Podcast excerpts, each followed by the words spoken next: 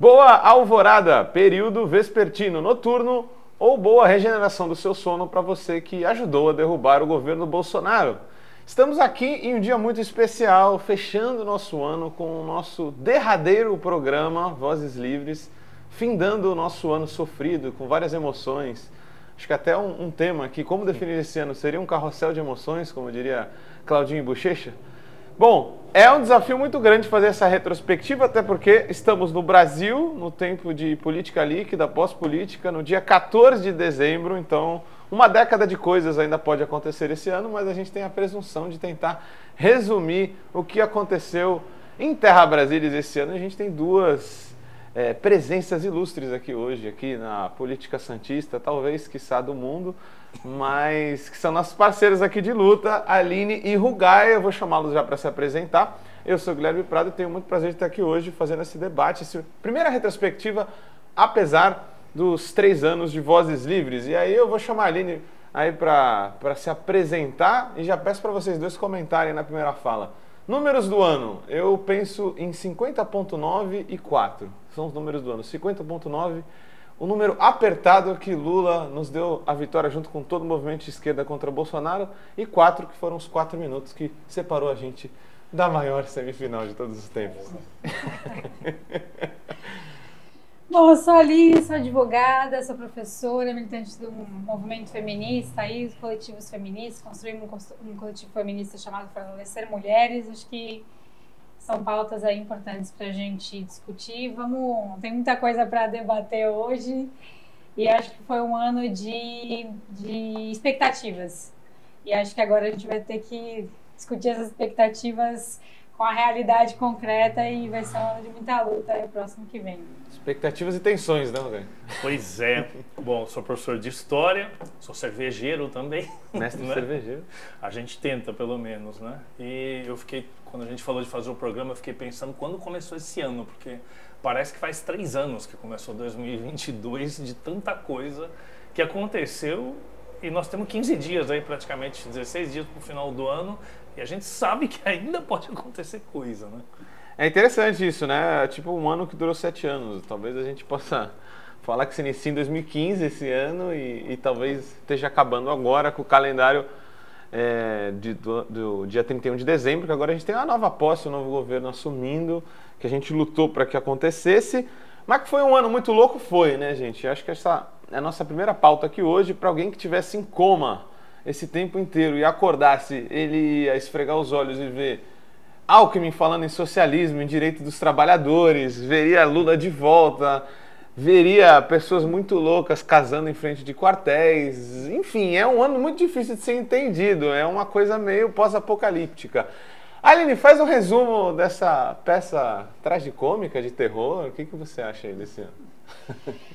Bom, esse ano eu acho que, como você falou, foi um ano de. Começou lá em 2015, né? E que era, foi um ano em que parecia que era de tudo ou nada, né? Porque as pessoas estavam na expectativa do fim desse governo, o Bolsonaro, e com Copa do Mundo, e com todas as expectativas de uma possível transição, e que parecia que se também fôssemos derrotados, aí o campo progressista também seria um fim, assim, de talvez de décadas, então tinha um um, um, clima apocalíptico e uma sensação de que ou a gente vence agora ou a gente não vence ou é nunca morte, mais, é. ou é a morte. Então, inclusive com relação ao Lula, né? Assim, a vitória do Lula, essa vitória apertadíssima, né?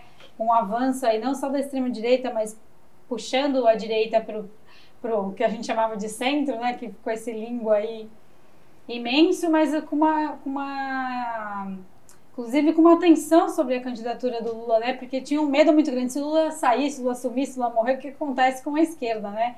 Se a gente teve essa dificuldade toda com o nome do Lula, o que seria da esquerda sem o Lula, né? E Até porque isso tempo... aconteceu nos estados e nas disputas para senador, né? É, então foi assim, houve essa, esse apagão, de certa forma, de opções, né, de alternativas. Então a gente estava nessa expectativa muito grande. Então eu acho que esse ano foi isso, uma uma, um fim que parecia que não chegava nunca, né? Porque a gente ficava o tempo todo, nossa, é, eu só quero o resultado, né? Assim, porque até qualquer resultado. Precisa acabar logo. Precisa acabar logo. E muita esperança, né? Porque de uma mudança, de que as coisas vão melhorar para o próximo ano, mas uma, uma expectativa muito pessimista, inclusive, eu acho.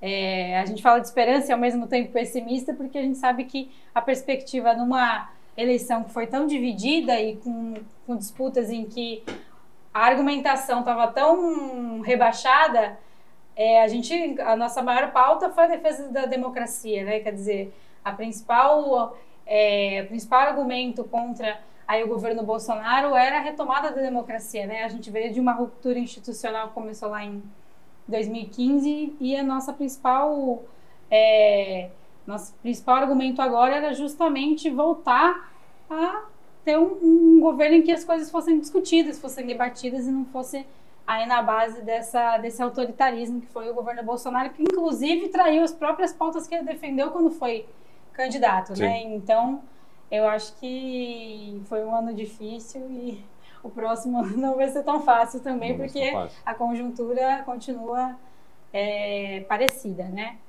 A chave democracia é importante para a gente decidir o ano, para a gente discutir o ano, até porque ela é colocada de forma meio, meio estranha às vezes, né, Rogar? Não sei se você concorda comigo, porque a gente já não tinha algo muito próximo de uma democracia de alta intensidade, que é o que a gente defende, mas mesmo assim a gente teve que defender o termo, né? Que doideira, Elgai. Eu acho que era porque esse termo é o que permitiu unir essa frente ampla, né? Se a, se a pauta se deslocasse para temas mais sociais ou econômicos, ia ficar mais difícil, né?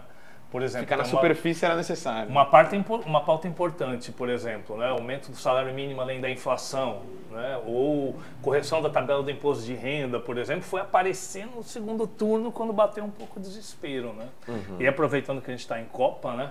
Como é difícil a gente separar torcida de análise. Né? Se a gente volta lá em 2018, eu lembro que no começo da eleição de 2018, muita gente dizia: o candidato da burguesia é o Alckmin, a gente da esquerda, eu digo. O Bolsonaro vai derreter, vai ser desconstruído. Aí o Bolsonaro passa para o segundo turno. E aí todo mundo falava: não, o Bolsonaro é o melhor candidato para qualquer um enfrentar no segundo turno, qualquer um ganha dele, aí ele fica. Depois ele é eleito, uma, uma galera fica: não, ele não aguenta seis meses, em seis meses ele vai o governo dele naufraga, depois vai sofrer o impeachment, depois chega a eleição e muita gente fala, o Bolsonaro talvez não vá nem para o segundo turno. Nem a Gaviões torce tanto, tá né? Que o comentarista político E aí ele vai para o segundo turno e o pessoal não vai ganhar no Lula vai ganhar no primeiro turno, né? Se não for no primeiro, no segundo vai ser de lavada. E, e a gente termina o segundo turno, né, com um pouco isso que a Aline falou, que acho que é, parece que foi chegando perto, dá a impressão às vezes que tivesse mais duas, três semanas sabe, sei lá, o, o, que aconteceria, né? E, é, e, é engraçado, né? Porque tem dois movimentos. Tem esse, acho que a gente tem que considerar, e é um fato político muito interessante, se não aterrador, que a gente tem uma consolidação de movimento extrema-direita no Brasil. E aí eu acho que a gente tem até que ter cuidado de chamá-lo simplesmente de bolsonarismo, porque é, é, eu, eu tenho uma desconfiança de que esse movimento vai para além de Bolsonaro tem uma parte desse movimento que acha ele, inclusive, muito leve, muito tranquilinho. É, e isso é uma realidade política do Brasil. Porém, a vitória do Lula não deixa de ser também o retorno, a reconsolidação do mainstream da política. Né? É uma vitória do Centrão também. Né? E tanto é que eu acho que essa vitória vem com tons de algumas manutenções. Por, por exemplo, do fortalecimento cada vez maior do, do, dos parlamentares do Congresso. Com, provavelmente a gente vai ver uma reconfiguração do orçamento secreto e coisas do tipo. Dá para a gente dizer também que a gente tem extrema-direita de um lado, mas um renascimento do, da velha política, do mainstream da política, Aline? O que, que você acha? Eu acho que. Eu estava pensando nisso ontem, inclusive, que você falou da extrema-direita ela ser maior que o bolsonarismo, né? E eu acho que, inclusive, o Lula dá sinais de que ele está disposto a dialogar com a extrema-direita que vai além do bolsonarismo, porque a gente se centrou muito no bolsonarismo, combateu o bolsonarismo, mas a extrema-direita é muito maior do que isso e ela cresceu nesse período, né? Então o bolsonarismo ele representa, conseguiu articular esses setores da extrema-direita de uma forma muito organizada, no sentido de construir uma figura diferente do que vinha sendo construído na extrema-direita até então no Brasil. E combater essa figura foi importante agora, mas eu acho que como a extrema-direita é muito maior, ela é capaz de produzir outras figuras e talvez se articular nesse sentido.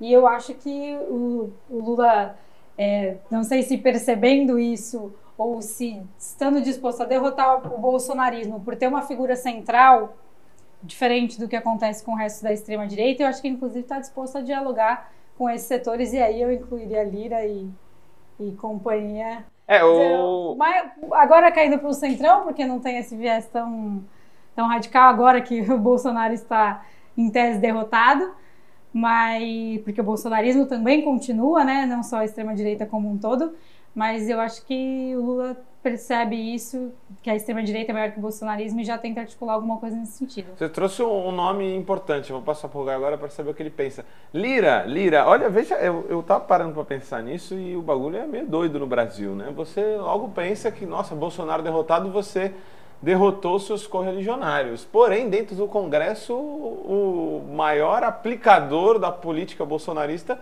era o Lira. E ele saiu, pelo contrário, mais fortalecido. E aí, Rugai? Sim, que, ele sai dando aí. risada, né? Com... É aquela coisa, né? Desse, disso que a gente chama de centrão, né? Que são frações do capital, né? Quem tiver no poder, os caras vão colar, né? E os caras não têm o menor constrangimento de dar uma banana pro Bolsonaro. Aí, aí, por acaso, o Bolsonaro também deu uma travada no orçamento secreto, que ele dizia que não tinha o que fazer na campanha, o PT para de falar do orçamento secreto ao mesmo tempo, né? Sim. E teve um detalhe que tem passado despercebido, que logo depois da eleição, quando começou essa negociação da PEC, né, de mudar o orçamento, etc., o discurso do próprio Lula e de gente do PT era de que teria que caber nessa PEC um aumento real do salário mínimo, a correção da tabela do imposto de renda e o Auxílio Brasil. Nas falas do Alckmin, desde o primeiro momento, ele já falava assim: nós temos que priorizar o que é mais urgente, que é o auxílio. Já dá para dizer que nesse primeiro round venceu essa linha mais moderada, porque sumiu, podem ver que sumiu do noticiário. O salário mínimo vai corrigir, acho que um e meio além da inflação, é, a correção da tabela do IR sumiu, né? E o Auxílio Brasil está passando as duras penas, só com dois anos em vez de quatro, com um valor menor e com a contrapartida de apoiar o Lula, pra, apoiar o Lira para continuar na casa, né? Então, para ver como esse jogo é duro, né? Ali é, dentro do institucional. Né? São bons pontos, eu, eu, acho que a gente vai ter que discutir isso. Vamos deixar para o último bloco, porque eu não quero esgotar tudo tá, agora. Bora. Eu vou dar um breve parênteses ainda para a gente ainda falar um pouco desse ano e passar para o nosso segundo bloco, né?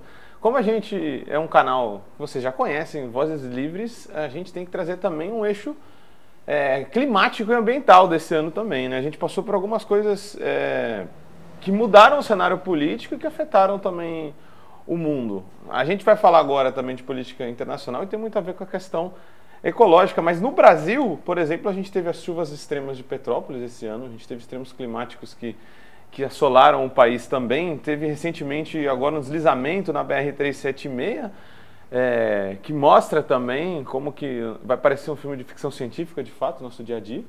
Mas eu também chamaria, acho que porque significa, a atenção porque significa a vitória, acho que de Lula contra o bolsonarismo, né?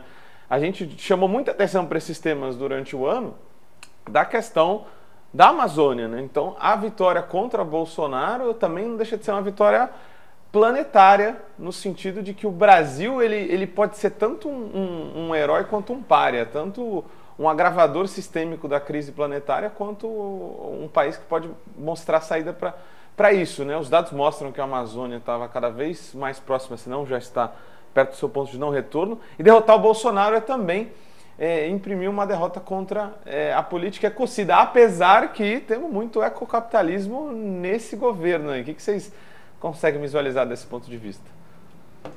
Olha, o Lula, deu, durante os, as, os debates, principalmente, ele frisou bastante essa questão, né? Do agro, um agro responsável, né? é uma contradição, mas Sim que dá alguns indícios de que pelo menos ele pretende... Até que talvez exista uma, fra... uma fração sim, de fato existe, né? Que fica pé da vida quando o Bolsonaro faz um monte de besteira e ferra seus negócios lá fora. É, eu acho que ele pensa num, numa política que pelo menos voltar a reestruturar os, os, principais instrumentos de controle, de articulação. Eu acho que talvez no sentido mesmo de não perder a não perder o controle disso, não perder a, o domínio, né? Eu uhum. acho que uhum.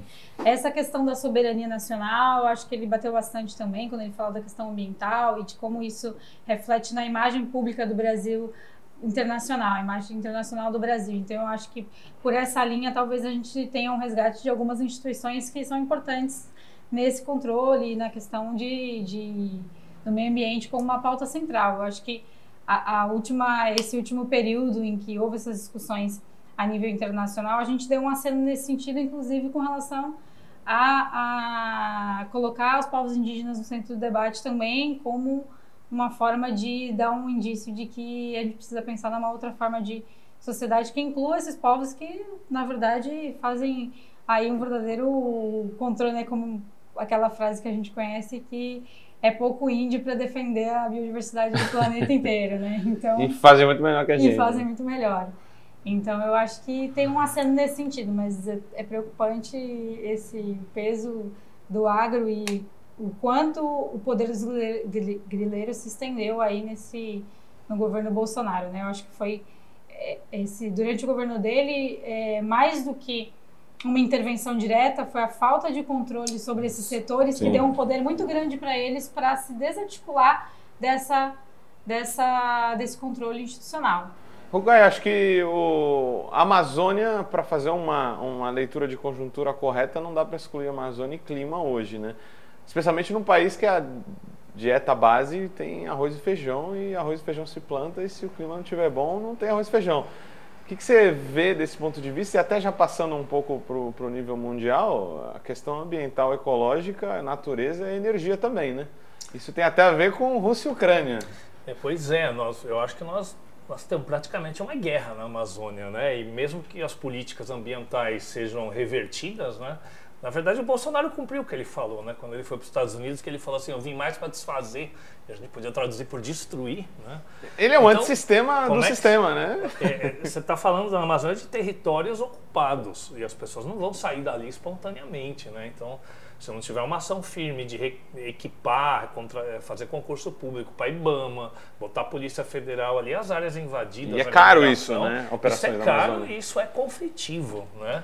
Não é, não é simples, é uma guerra Rússia-Ucrânia em pleno território Dentro da gente. Brasil, né? né? E é bom ser lembrado da alimentação, porque soja não é classificada como alimento pelo FDA americano, que regula soja é uma oleaginosa. É 90, ah, você que gosta de tofu aí, se sentiu né? atacado? É 90% para destinação para combustível, 1% para óleo de soja, né? Então não é considerado alimento. Sim. A área plantada de feijão tem reduzido, por exemplo, no, no Brasil, né? E já aí passando para o plano internacional, né? Porque essa soja é uma commodity exportada e é o nosso principal o principal polo dinâmico da nossa economia, né? Como é que você dá um cavalo de pau e muda uma economia baseada nisso daí, né? E a questão Rússia-Ucrânia é um negócio maluco, né? Porque tem a ver com o gás, que também tem a ver com a questão ambiental, com matriz energética, né? Mas, é, e aí a gente volta, eu volto de novo na questão da torcida, né? Dá a impressão que tem algo programado em que, assim, tem um conflito, a gente tem que necessariamente assumir um lado, e tem um lado bonzinho um lado malvado, né? Ah, então, a Ucrânia, a OTAN, Estados Unidos, né? E aí tem a Rússia. E aí eu, eu, eu confesso para vocês que mesmo com a minha idade um pouco mais alta que a de vocês, eu fiquei surpreso com uma parte da esquerda, porque dá a impressão que a Rússia é a União Soviética ainda. Dá a é impressão que o Putin ainda é um líder socialista, né? E que é um anti-imperialismo, né? E, e, às vezes eu fico pensando que livro sobre imperialismo, que manual essa turma leu, que está escrito que só pode ter um país imperialista no mundo. É... E qualquer um que for opositor é anti-imperialista. E, e, a leitura de que a Rússia é a grande agressora também desse, é, e, desse conflito é uma doideira. A Rússia, o Putin aliado com a igreja ortodoxa, com simpatias claras ao Bolsonaro, né? E uma parte da esquerda brasileira encantada. Que havia, convid... é, havia visitado a Rússia logo antes, né? Sim, ele, mandou, ele chegou a mandar óleo diesel para cá, né? Durante o processo eleitoral. Não sei se concretizou ou não, né? É. Então tem umas confusões ideológicas aí que se misturam com esse cenário internacional. Né? É, eu, eu concordo muito com essa questão, até porque é, o imperialismo é a fase superior do, do, capitalismo e tem a ver com o desenvolvimento econômico, né? o desenvolvimento que subdesenvolve outras nações. Então, nações que com seu desenvolvimento subdesenvolvem outras são nações imperialistas. Né? Até já se discutiu muito o papel subimperialista do Brasil na América do Sul, na América do Sul, na África. E aí eu trago um aspecto para passar para a Aline para ela comentar um pouco essa crise que eu acho que ela não, não, não se discute ela direito. Claro que tem tem os fla-flus que sempre vão vir né, é, nas discussões, o que, que é a Rússia hoje, o que, que não é, o que, que é ser de esquerda nesse debate todo. Mas tem um autor que eu gosto muito, que é o Jason W. Moore, que ele é um cara da linha da, da economia mundial, né? Ele discute o sistema mundial, mas a perspectiva ecológica, né? E ele diz que é o fim da natureza barata, né? Ele diz que os corpos, o trabalho e a natureza dentro do capitalismo sempre foram tratados como coisas baratas e isso está acabando. E eu acho que esse é o grande viés dessa crise, né? É um momento histórico onde tudo que o capitalismo impôs que fosse barato e não era barato, porque tem sérios impactos, como a energia, está deixando de ser barato. Então o custo do gás, do petróleo, a coisa estilinga para cima, depois para baixo. Acabou a era da estabilidade e isso vai requerer outra forma de, de, de, ver a política, né? E a Rússia usa muito bem esse fator, né? A Europa come gás, a Europa veste gás e tem gente falando que tem alguns países aí, tem uns números falando que alguns países por aí, a conta de luz está a 40% do salário mínimo, 50%. E aí, Eline? A natureza está tá na, na conjuntura hoje, né, para ler. É, eu acho que tem um papel que eles tentavam esconder a todo momento, eles estou assim, colocando como aí a, a, classe dominante, né, a grande burguesia e tal.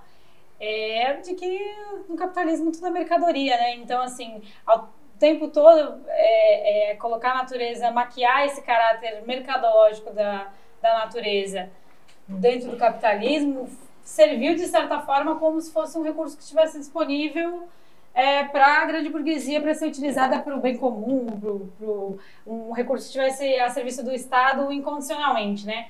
Então, no sentido do Estado aí, entendeu o Estado burguês, né, que está a serviço das grandes corporações, né? Então eu acho que isso começa a, a se. De certa forma, apesar de agora não ser barato, como você coloca, eu coloco que meio que. Para mim, meio que cai a máscara de que não é uma coisa que está ali para ser apropriada, né? Ela é um, foi transformada numa mercadoria e essa mercadoria está em disputa, né? Então eu acho que é, a Rússia está usando, tá usando isso agora como uma, uma, como uma munição nessa guerra, como uma forma de, de uma arma nessa guerra, mas isso já vinha sendo utilizado muito, há, há, muito tempo, né, como, como uma moeda de troca. Então, eu acho que é, isso vem, vem consolidar esse, a, essa forma de, de disputa.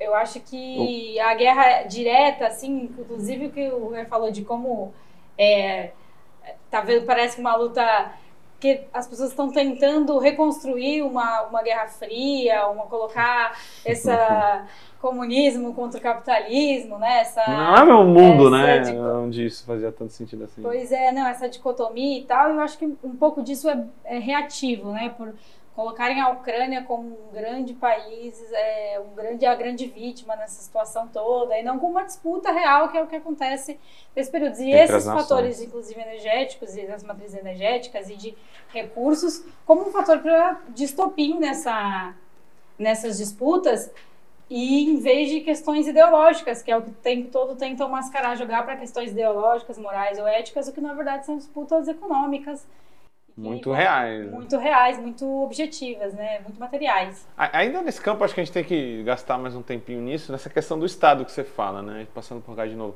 O Estado, os Estados europeus, a União Europeia decidiu por passar atividades sujas de alta intensidade de transformação da natureza para outros eixos, e para a Rússia, por exemplo. Né? Então, Sim. não foi uma, um acidente que tornou a Rússia grande produtora de energia da Europa, e sim uma decisão deliberada de uma época onde o comércio internacional era um pouco mais seguro, etc. E, tal, e essa infraestrutura é muito difícil de ser mudada de uma hora para outra.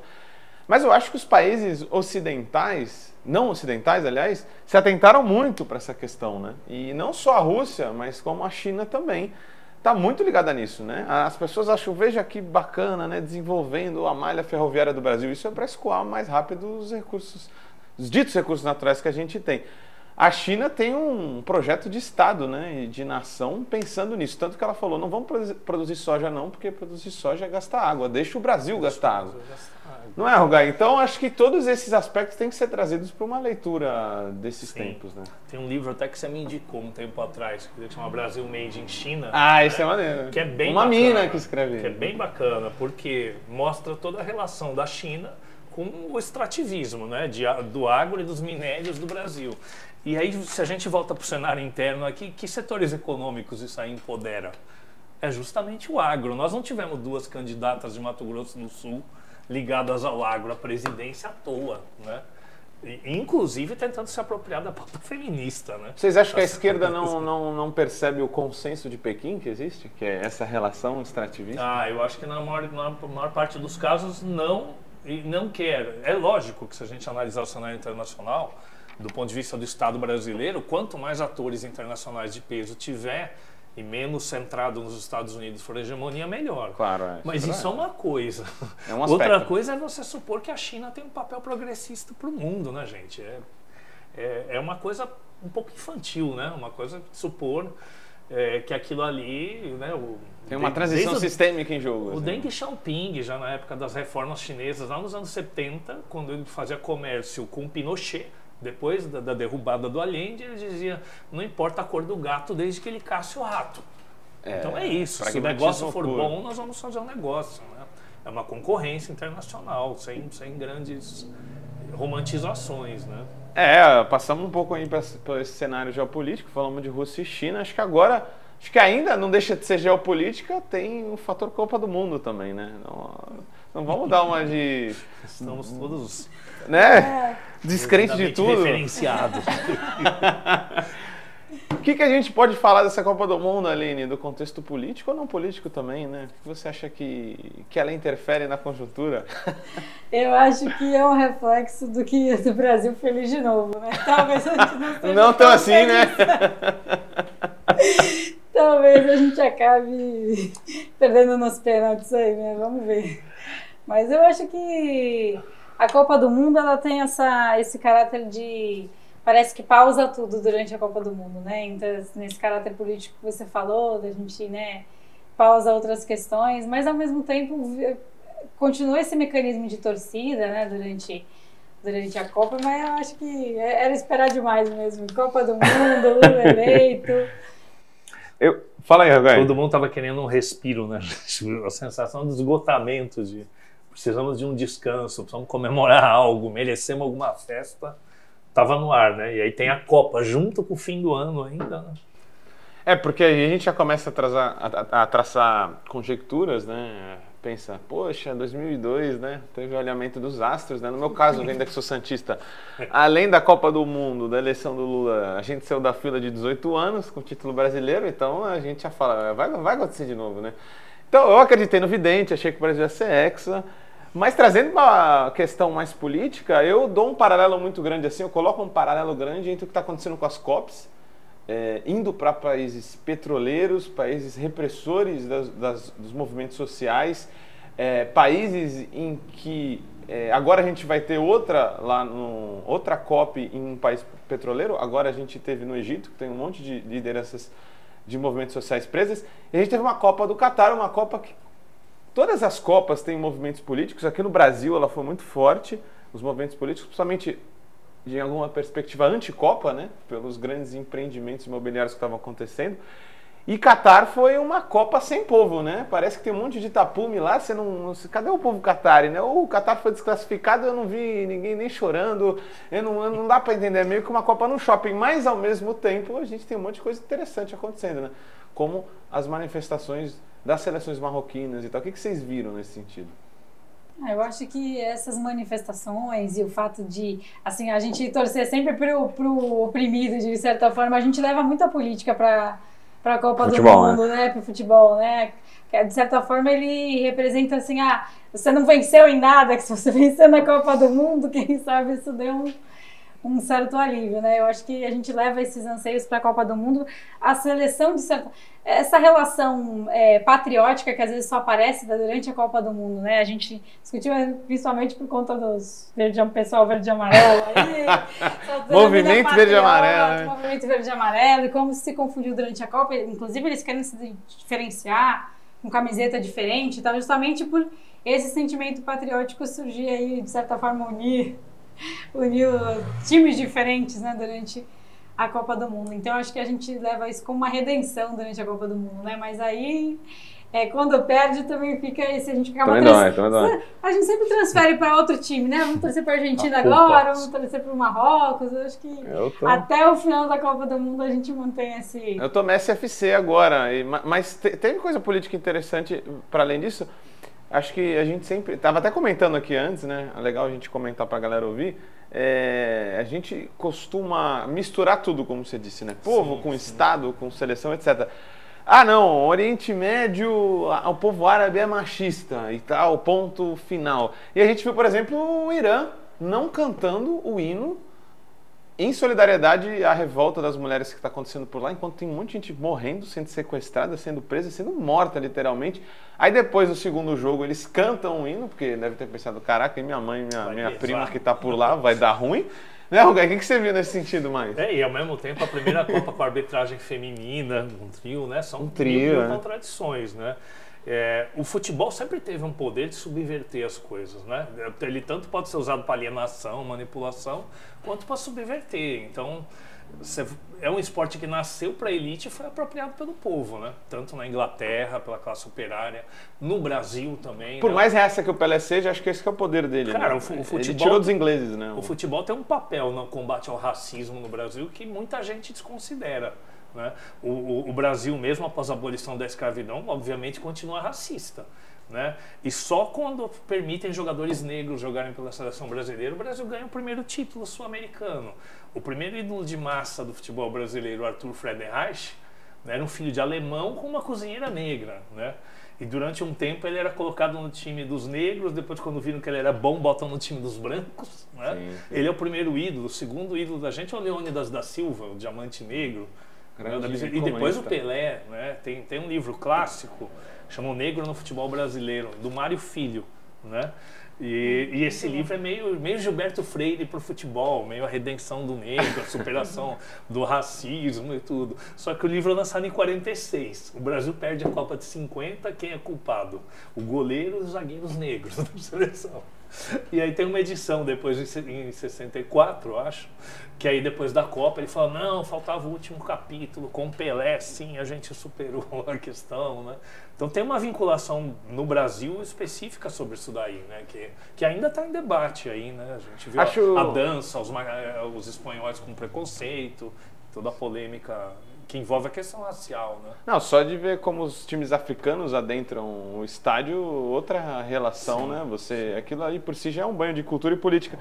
E eu acho que é bem por aí. Eu acho que até o sucesso e o insucesso dos, das seleções, por mais mercantilizado que esteja o futebol, tem a ver com a manutenção dessa identidade e da sua cultura, né? E aí eu, eu acho que para a gente é, encaminhar um pouco esse bloco, mas para fazer uma discussão final até sobre a nossa triste derrota. Eu acho que o Brasil perdeu o poder de fogo dele quando ele deixou a brasilidade de lado, né?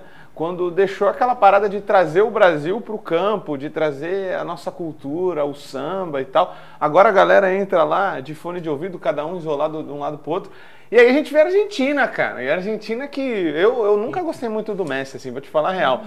Mas, cara, essa Argentina, ela leva toda a argentinidade para campo, a dramaticidade, né? Parece que está jogando o último jogo da sua vida e, e, isso deixa ela mais forte, né? E a gente vê o Messi que antes era chamado de pecho frio, um pecho caliente do caramba, né? E isso é um ingrediente sensacional. Né? É, alguns comentaristas falaram né, a, a comparação dos ex-jogadores argentinos misturados com a torcida, envolvidos, os próprios jogadores argentinos cantando junto com a torcida, né? E pelo que a gente vê na Copa, essa Copa meio de plástico, né? As torcidas mais legítimas são justamente quem? O Marrocos e a Argentina. Né? São as, as, torcidas que têm uma ligação com o time em campo, que tem vivacidade, não é só aquela o Qatar parece que pagou uma torcida profissional, cara. Você quer coisa mais absurda do que isso? tem, tem, uma turma indo embora no jogo que eles estão perdendo. Ódio eterno já ao foi, futebol moderno. o nosso horário aqui, né? então... Não, eu acho que também porque chega nessa, nessa, nesse momento de Copa do Mundo, fica aquela coisa, né? Não é só os jogadores que os clubes podem comprar, né? Então, acho que esses jogadores vão cada um para o seu país e tal. Eu acho que isso também dá uma sensação de unidade que é importante nesse momento. Mas se essa não é construída nas seleções, também não adianta de nada essa torcida. A torcida sem o time também, às vezes, não funciona. Eu acho que isso aconteceu um pouco com o Brasil, né? A torcida Sem parecia dúvida. que estava mais unida do que, inclusive, com todas as frações que a gente tinha, o Brasil estava mais unido que a seleção brasileira, talvez. Pois é, a, o Brasil no Brasil, né? Porque é, na torcida lá no campo de futebol a gente tomou outra goleada, né? Porque aquele movimento verde-amarelo era a torcida do Instagram, né? É uma torcida que não torcia, né? É muito doido isso. Com tudo. direito à aparição do Eduardo Bolsonaro, né? Nossa. Com pendrive e tudo. Não sabe o que é esse pendrive. Pois é, galera. Então a gente vai aqui para o nosso último bloco, derradeiro, um papo muito bacana. A gente vai para esse quarto bloco que é um pouco de balanço dessa transição e perspectivas, transição de governo, né? E perspectivas para o próximo ano, né?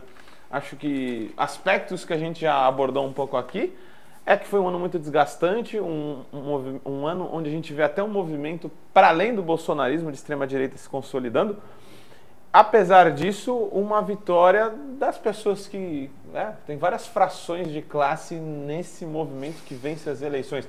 Mas dá para dizer que elas têm algum acordo sobre dispositivos democráticos, por mais frágeis que eles sejam. E essa foi a grande vitória, acho que, do ano, apesar de todos os problemas. E aí tá, trago uma, um, um aspecto para a gente analisar aqui nesse final. Né?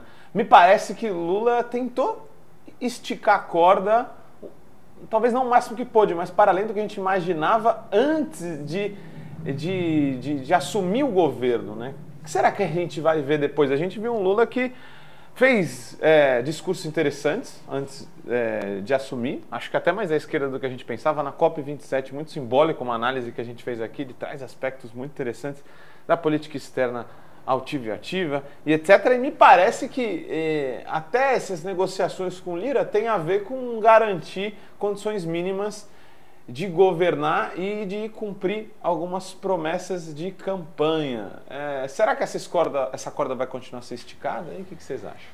Começando pela linha. Eu acho que é, o Lula, acho que começamos com algumas derrotas. É, nesse sentido de, das, dos acordos, enfim, da, essa o apoio ao Lira, que no começo ele tinha uma postura, o Lula deu uma sinalização clara de se manter neutro, ele inclusive falou isso, né, verbalizou isso, de se manter neutro na eleição no Congresso, né, e depois se manifestou em apoio à, reeleição do Lira, essa transição foi muito rápida, e eu acho que uma, que uma, outra, uma outra medida que demonstrou uma certa derrota nesse, nesse primeiro momento foi com relação à PEC do teto, né? A PEC do teto, teto de gastos, né? Quer dizer, é, a gente tinha essa dúvida que o Lula faria, se seria essa essa você pode ultrapassar ou se ele ia partir para uma tentativa de revogar o teto de, de revogar gastos, totalmente o teto em si. Então eu acho que foi uma derrota nesse primeiro momento, esses dois, acho que esses dois esses dois pontos foram uma derrota de, de, do Lula conseguir articular uma nova organização dentro do Congresso, que se mostrou mais, mais firme nesse sentido do que a gente esperava com a vitória do Lula, inclusive demonstrando é, qual foi o reflexo de uma vitória tão apertada, tão acirrada, né, que ainda continua o poder da extrema-direita, do bolsonarismo e desses outros setores continua muito firme, mesmo com essas alianças do Lula ao centro e o Alckmin, o Alckmin como vice. Por outro lado, agora vamos dar uma, né? Eu acho que essas declarações que ele tem feito e a escolha dos ministros até agora, a escolha de ministros até agora, eu acho que ele está dando declarações muito firmes de que ele não vai abrir espaço para um golpe palaciano, né? Ele está colocando pessoas que é, não está se cercando de pessoas que estão mais próximas ao PT do que as alianças dele supunham até então. Então eu acho que ele está deixando bem claro de que ele não vai deixar inclusive dando recados diretos ao mercado, falando, olha, mercado, como ele falou ontem, né? De que não importa se o mercado está nervoso, se o mercado não está nervoso, ele vai manter algumas das promessas que ele fez. Então eu acho que nesse sentido ele está tá acenando dizendo que estamos fazendo algumas concessões agora, sofremos algumas derrotas, mas eu vou me cercar de vou me cercar das pessoas em que em eu confio e de que estão mais próximas ao nosso ao nosso posicionamento durante a campanha, do nosso conteúdo programático durante a campanha, né? Que foi de é, dar um novo aceno para as pessoas mais pobres, aumento do salário mínimo. Foram aqui, na, inclusive na PEC de transição, está sofrendo algumas derrotas, mas ele está sinalizando de que ele não de que ele não está fraco. Eu acho que a escolha de ministro deixa bem claro que ele não está aberto ao tipo de golpe que aconteceu no Peru, por exemplo. Está se posicionando de uma forma mais firme. Eu acho que isso é um, um bom indício de que ele não vai totalmente é aí deixar o centrão e a extrema direita passearem durante o governo dele. Mas acho que a gente tem que ficar é. atento. a aprovação do, do, da PEC de transição no Senado com sobra de voto mostra uma força, né? Mas, o que você acha aí? Tem um ponto de tensão aí, né? Tem, tem José Múcio na defesa. Apesar de ser sim, um amigo sim. histórico, abre uma brecha aí. Né? É, eu, eu me preocupo mais, saindo por um quadro mais amplo, assim, né? Quais são as condições sociais, econômicas que possibilitam um governo de conciliação se manter estável no poder e não sofrer um impeachment, um golpe ou coisa parecida? A economia tem que ir bem, de alguma forma. Não precisa ser nenhuma maravilha, mas precisa ao menos gerar algum crescimento sustentável, melhorar o emprego, etc. Se isso acontece, você dá uma furada no balão do fascismo da direita, né? Então, a direita, como a gente já comentou aqui, vai muito além do bolsonarismo. Pode ser, nada a impede de escolher uma outra liderança mais radical ou mais pura. Eles estão mobilizados mais do que a esquerda, vamos ser claro. francos, né? A gente tira sarro, etc, do absurdo, das doidices, de disco nenhum sinal que o governo vai chamar mas os caras estão lá desde 30 de outubro na porta dos quartéis, né? Eu moro em São Vicente, eu passo lá perto, infelizmente, em vários dias. Então aí você fala assim, bom, o que, que nós temos do nosso lado? Nós temos pouco povo organizado, eles têm mais. Nós temos um pedaço do executivo. Porque às vezes a gente fala, ganha a eleição como se ganhasse o Estado inteiro. Aí a gente vê o legislativo com o perfil que tem. Um judiciário que dança conforme a música, o mesmo judiciário que soltou o Lula, que absolveu, é o mesmo que rejeitou a mesma argumentação de foro muitas vezes. Os militares e as polícias, a gente sabe que perfil tem, né? Então, o que, que você pode colocar no outro, no outro prato da balança, além de um pedaço do executivo nesse momento, né? É, eu acho que teria que ter um aceno do governo com políticas públicas não só que gerem simpatia popular da opinião pública, mas que gerassem mobilização. Porque se não tiver mobilização, o, o que, que, é mais ou menos dando uma de, de pitoniza aqui, de previsões? Jogos búzios. Vai ter escândalo de corrupção? Vai. É inevitável que fazendo essa frente ampla aí, que integrada por partidos que tem gente corrupta, algum escândalo de corrupção pode aparecer? Pode. Se tiver um, uma situação econômica difícil, escândalo de corrupção, essa direita se. É o neolavajatismo. Essa, essa direita vai estar ruim. É, então, porque é reloaded, né? A gente tá vendo na Argentina. Parte 2. A gente está vendo a Cristina ser processada sem nenhum cabimento. A gente está vendo o cara lá no Peru que fez todas as conciliações e concessões possíveis.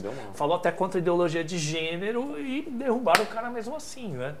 Então, acho que nós temos que ter isso em vista. Né? Interessante isso, né? Porque o, o governo ele está mais forte geralmente no seu começo, né? Então é agora que a gente vai ver provavelmente um momento é, mais é, de defesa do seu programa, né? Talvez o que esteja na cabeça do Lula, né? Porque isso se desgasta muito rápido se a economia não der certo. seis meses do capital político. É. Os seis meses do capital político.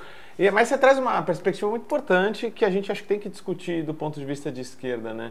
Tá todo mundo muito animado e até é, ansioso ao ver essa demonstração de força com a PEC de transição passando, etc. Porém, o eixo de poder, ele nunca está onde a esquerda está do ponto de vista do Estado. Então, toda vez que a gente estiver no Estado, por exemplo, na presidência, vai ser esvaziado o potencial político daquela instância e ela vai migrar para outro lugar. A gente vai ver o STF com mais força, o Congresso com mais força. E aí, essa é a necessidade de sempre, né? mobilizar a população, porque o eixo de poder de verdade está na população e no povo organizado. E, e me parece que o Lula opta por uma estratégia de novo de pacificação, né? o que tem algum sentido, porque não dá para comprar todas as brigas de uma vez, porém, acho que algumas lutas centrais teriam que ser travadas, né? no mínimo a, o acerto de contas com, com os militares, por exemplo, e algumas reformas econômicas centrais. Tudo está aberto ainda, é pouco provável que essas brigas sejam compradas, mas de fato, por exemplo, as reformas econômicas são essenciais para a economia e bem. Então é muito pouco ainda, apesar de importante as coisas que vêm nessa PEC de transição. Destravar, por exemplo, o investimento público é essencial, senão o país não anda, né? E aí, o que, que vocês veem? Vocês acham que é, vamos ver alguma coisa além? Porque, né, para a gente não ser insensível, essas pequenas reformas que estão vindo com essa PEC de transição são extremamente importantes para a questão da fome, para a questão da manutenção da vida. Porém, tudo muito frágil, né? Já que essas coisas já foram feitas antes e foram rapidamente desmontadas. É, eu acho que essa Aliás, é o ponto central, né? A direita conseguiu se manter mobilizada com um governo terrível que não tinha. E fortalecida. E fortalecida, é, sem aceno nenhum para a população, assim, de questão econômica, emprego, enfim, é, todos. quantos mil mortos? 700 mil mortos praticamente de, da Covid. Então, assim, é terrível e ainda assim conseguiu se articular de uma forma. Teve metade da, da votação Aí nessa última eleição a gente, por muito pouco, não, não saímos derrotadas. Mas eu acho que o Lula falou um negócio ontem que me que me deixou assim, eu fiquei, eu fiquei refletindo, que é, reflete muito do que é o governo Lula, do que é o Lula e de como a gente tem que se posicionar, acho que enquanto esquerda nesse momento, mesmo sem nenhuma, nenhum, assim, o, o governo do Bolsonaro não, não, beneficiou de forma nenhuma, né? As, camadas populares e não eu não estou falando não só da questão da miséria, da volta da fome, mas assim mesmo as camadas médias acabaram sofrendo com assim as pequenas pequeno comerciantes, os pequenos comerciantes, todos Sim. esses setores acabaram se, se, aliando e foram os mais atingidos durante esse período, né? Então eu acho que é, ideologicamente é, um trabalho bom, né? É um Sim. trabalho muito bem feito. E o Lula prestou um desserviço quando ele falou ontem que ele vai governar para todo mundo, né? E que é possível governar para todo mundo. Ele presta um serviço terrível nesse momento, porque ele contradiz a essência da luta de classes, né? Que não dá para a gente governar para todo mundo. Ele não vai ter como fazer essa, essa, esse aceno para as camadas populares se ele não mexer em alguns privilégios aí da, da burguesia, não mexer em alguns privilégios que os banqueiros adquiriram nesse período, não mexer aí nessas articulações do agro que foram que aconteceram durante o governo Bolsonaro, enquanto uma perspectiva mais histórica, a gente sabe que esses interesses são contraditórios, né? A classe trabalhadora não pode avançar na consciência e na, e na materialmente, né, com avanços progressistas, sem contradizer aos interesses da burguesia, né? Então, acho que é, cabe a uma esquerda mais radical tensionar a sociedade nesse sentido, inclusive porque a gente possa, nesse cabo de força e nesse cabo de guerra, tensionar para conquistas populares, para conquistas para população, para a maioria, né, que a gente fala, a maioria da população que é uma minoria política. Então, acho que se a gente tiver uma esquerda radical que tensione, inclusive, dê uma, uma conjuntura, dê uma correlação de forças para que, inclusive, o Lula possa ter um, um, uma, um aceno maior para a população, a gente vai continuar Verdade. padecendo no mesmo e vai sangrar e até durante esse governo Lula e sabe Deus o que vai acontecer por isso, daqui a quatro anos. Por isso é até importante que não haja um, um processo é, de digamos assim, de tornar o, Lira um imperador quase, né? Que é importante que a, a dissidência, por exemplo, do PSOL nessa votação é muito importante para que tenha uma força de tensionamento que inclusive ajude o governo, porque o Lira vai botar ele contra a parede. Aí, Rugai, tá mais otimista ou não, Kelly? Não, gente, a gente tá respirando, né? É como, vamos falar sério, é como se a gente estivesse sendo afogado, afogado e a gente tava se debatendo, conseguindo tirar Me a cabeça um pra fora d'água.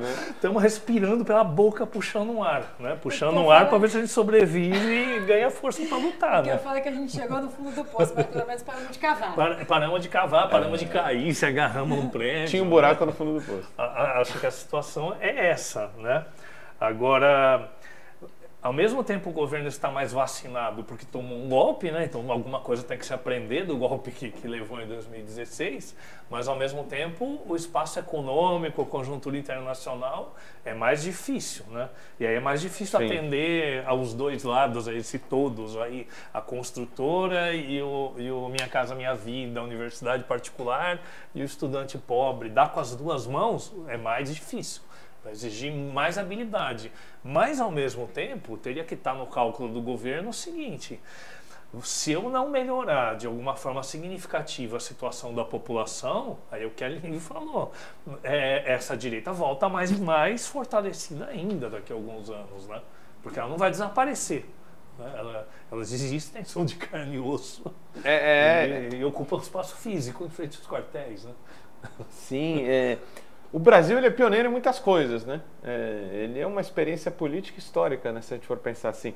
É uma das sociedades mais exploradas do mundo, ao mesmo tempo uma sociedade que nunca teve uma grande revolução. É uma sociedade que a gente tem que parar para entender, né?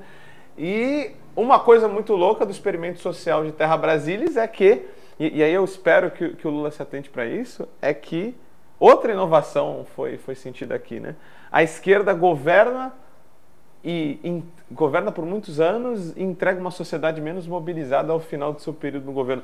A direita faz o contrário, né? A direita consolida e cresce um movimento de extrema direita na base da sociedade e entrega a sociedade mais mobilizada à direita, como você disse. Isso tem que, que ser observado, acho que pelo Lula e também essas falas, como a Aline falou, tem que ser criticadas, claro, de forma fraterna, é, do nosso ponto de vista, como a que o Lula fez, porque é preciso ter um pouco de ódio de classe. Quando a gente fala de ódio de classe, não é bater nas pessoas na rua, né? Não é assassinar e dar, dar uns tiros de sniper por aí, mas sim aquele ódio necessário para fazer transformações profundas.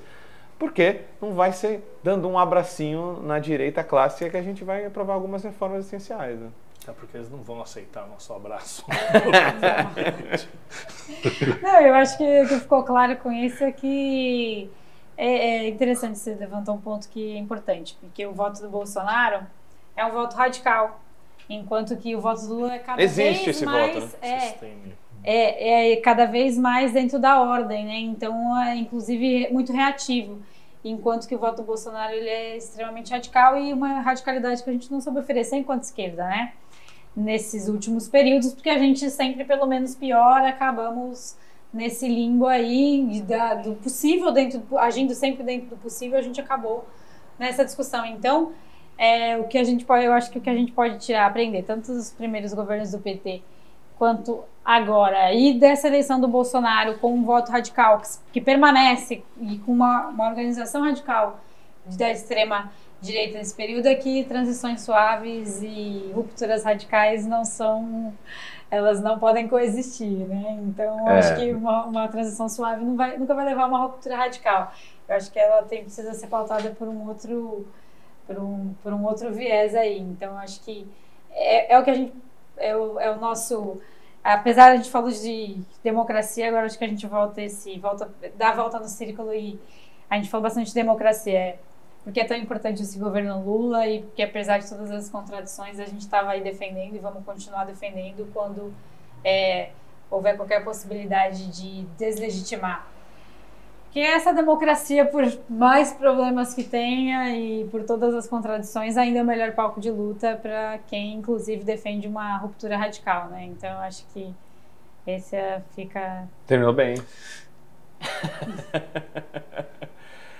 É, agora eu queria ir, né, para a gente terminar de vez aí, para vocês fazerem as suas é, considerações finais.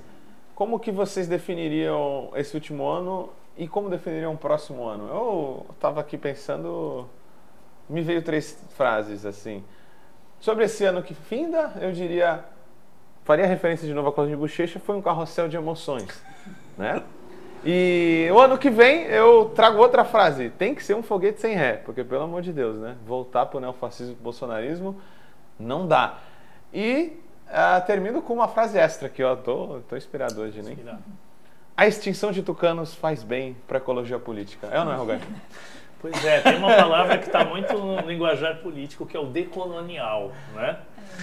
E talvez a gente leve a política de um modo bem eurocêntrico e bem colonizado, quando a gente está na América Latina e a gente supõe que vai transformar a sociedade radicalmente com avanços graduais dentro da ordem das instituições. E não é que a gente é, né, deseje a ruptura, a ruptura vem do lado de lá.